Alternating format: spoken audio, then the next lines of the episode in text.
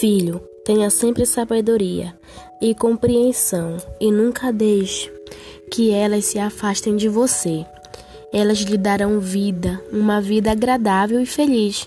Você caminhará seguro e não tropeçará.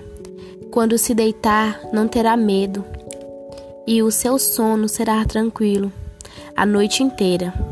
Você não ficará preocupado com os desastres que caem de repente, como uma tempestade sobre os maus, pois o Senhor Deus lhe dará segurança e nunca deixará você cair numa armadilha.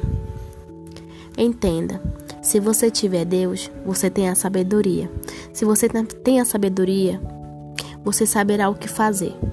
Eu não sei qual a situação que você se encontra hoje, mas se você estiver passando por algo, alguma situação, use a sabedoria que Deus te deu.